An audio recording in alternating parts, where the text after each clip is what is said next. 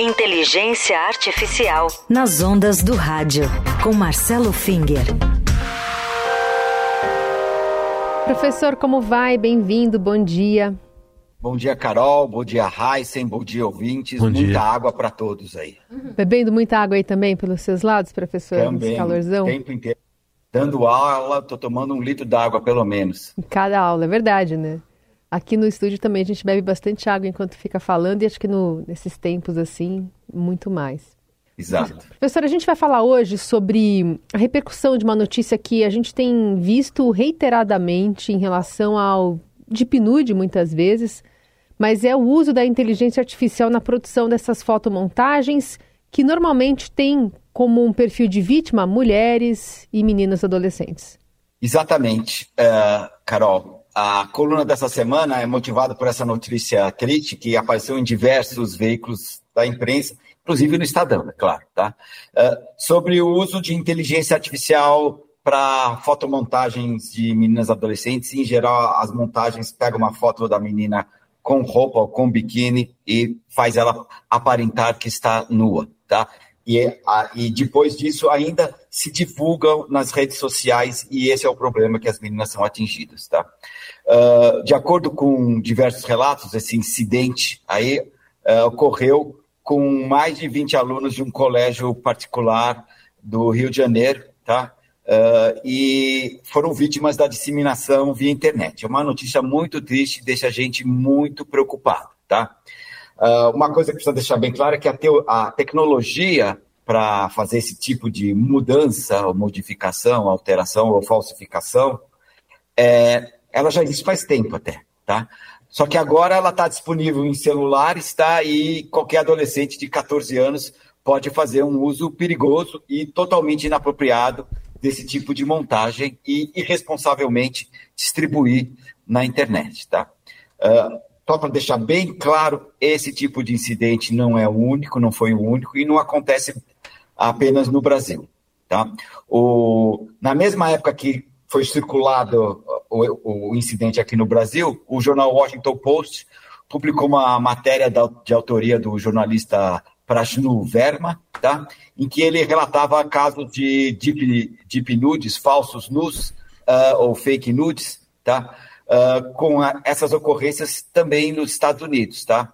Ah, e o título da matéria dizia como é que isso está arruinando a vida das adolescentes. Tá? Ah, então, um desses casos relatados ocorreu eh, em julho desse ano, tá? E, e, e descrevia como nos Estados Unidos é difícil remover de todas as mídias em que foram parar essas fotos, tá? E elas podem perdurar aí por muitos anos umas fotos falsas e abusivas e que geram uma sensação de insegurança muito forte na menina e a menina acaba ah, concluindo que ela não está salva em lugar nenhum, tá? Basta alguém tirar uma foto dela em qualquer lugar, o software pode gerar material de exposição abusiva e profundamente traumatizante, tá? Ah, e, pior de tudo, é muito difícil de ser desfeito, tá? Ah, gerando aquela impressão de que uma mácula eterna foi gerada. A BBC também noticiou um caso desses na Espanha e também no- em outros lugares no, no Recife e em Belo Horizonte, no Brasil. Tá? No caso da escola do Rio de Janeiro, o problema teve um agravante, tá? Porque um dos meninos acusados de falsificação ainda declarou que tinha certeza que nada ia acontecer com ele, porque ele era, nas palavras dele, rico e branco. Tá? Ou seja, o abusador estava convicto da sua impunidade.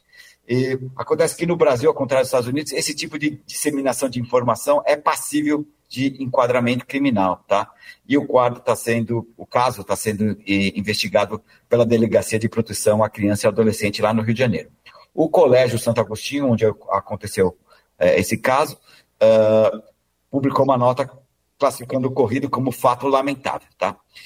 O que eu queria dizer é o seguinte: ah, nós temos que prevenir esse tipo de, de coisa e a forma de prevenção é por meio da educação. É, é, quando você tem ferramentas que são muito poderosas, qualquer que seja a tecnologia, tá? Sempre que tem poder envolvido, você tem a possibilidade de fazer mal para alguém ou para um grupo de pessoas. Tá? É então necessário educar as pessoas para saberem lidar com essas ferramentas que são muito poderosas. no, no mundo moderno, a gente está o tempo inteiro lidando com coisas e máquinas que são bastante poderosas e têm o potencial de causar dano ou até morte, tá? Uma delas, bastante usual, é o carro. O carro ele é muito poderoso, ele permite a gente ir de um lugar para outro, facilitou a vida das pessoas imensamente, mas é, ele tem o potencial de causar dano tanto para quem está dentro do carro quanto para quem está fora. Tá? E as pessoas têm que passar por cursos de direção e educação para o trânsito desde criança. Desde criancinha tem que ensinar a atravessar na faixa, etc. Uma série de medidas educativas que ensinam as pessoas a lidar com essas máquinas. Tá? Algo muito semelhante é o requisito também, na minha opinião, para as ferramentas de informática em geral e de inteligência artificial em particular. Não há nada na inteligência artificial que torne ela assim a única uh, única ferramenta de software que precisa ser educada. Toda tecnologia necessita de educação, tá?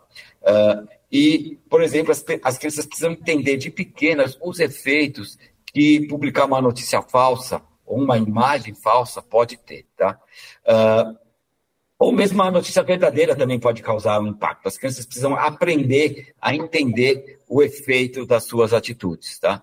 Uh, e, bom, uh, como toda solução via educação, é um processo lento, tá? que, não, que não funciona se ficar simplesmente restrito à escola. Tá? A escola é um local importante para disseminar essa educação, tá? mas tem que ser, tem que ser é, reforçado em todas as instâncias, principalmente na casa das crianças. Não adianta a, a escola proibir a criança de usar o celular, tá? E chega em casa, tá todo mundo na mesa da, da janta com o celular ligado, menos ela. Porque eu não? Se meu irmão mais velho, minha irmã mais velha, meu pai, minha mãe, tá todo mundo com o celular na mão. Ou seja, o efeito da, da escola pode ser imediatamente cancelado em casa se a coisa não for feita como um todo, como uma, uh, uma atitude da sociedade, não só da escola. Muito então, essa bem. é a minha. Opa.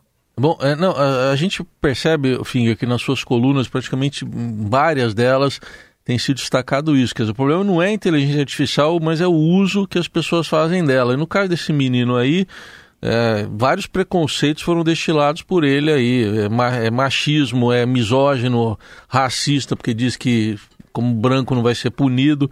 Quando nada disso funciona na educação, então, qual é o caminho?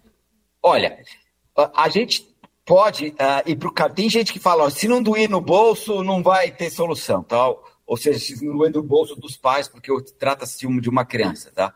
Uh, uh, a gente pode ter legislação, já foi proposta uma legislação específica para tornar crime simulação ou geração de imagens falsas com pessoas uh, em posições uh, uh, pornográficas, digamos assim, tá?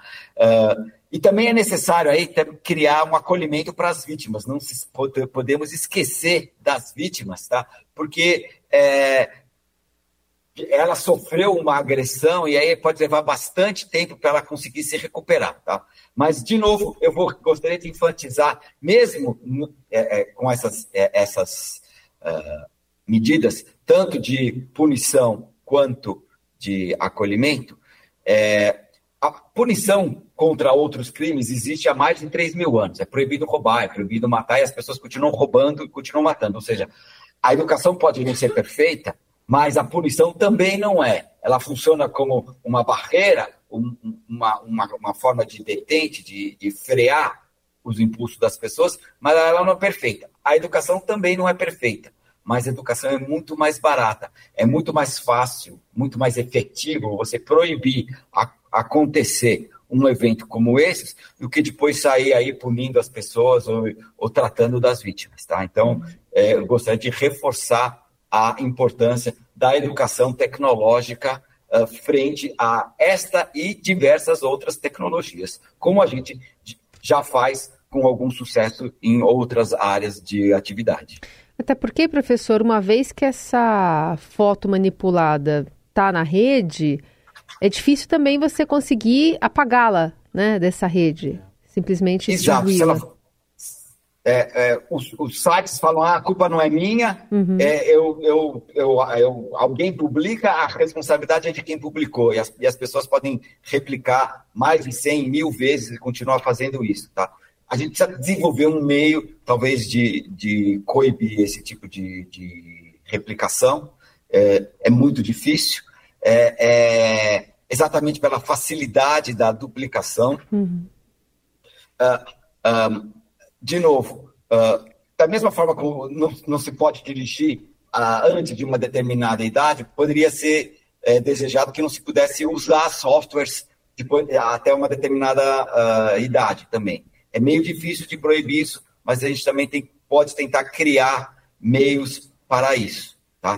Uh, uh, e pode criar, sei lá, marcas d'água ou algumas formas de assinatura em que as, os softwares são obrigados a inserir nas suas criações para que os sites possam identificar e não permitir a, a subir é, é, conteúdos identificados no site.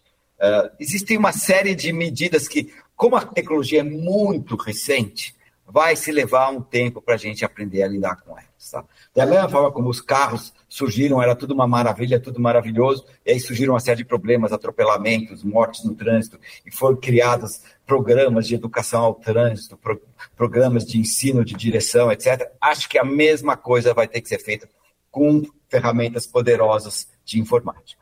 A gente vai aos poucos aprender a lidar com elas, criar mecanismos de defesa da sociedade e a educação aí é inevitável para fazer parte do esquema geral. Então a gente precisa ficar atento e, e fazer propostas. Oh, pode ser feito assim, pode ser feito assado, porque por enquanto a gente não sabe lidar com isso. Muito bom. Coluna do professor Marcelo Finger, sempre às sextas-feiras aqui no Jornal Dourado. Lembrando que ela fica disponível em podcast. Então você pode ouvir de novo, usar como referência, passar para as pessoas, compartilhar por aí. Só procurar nas plataformas de áudio e também é, aqui no site da Eldorado.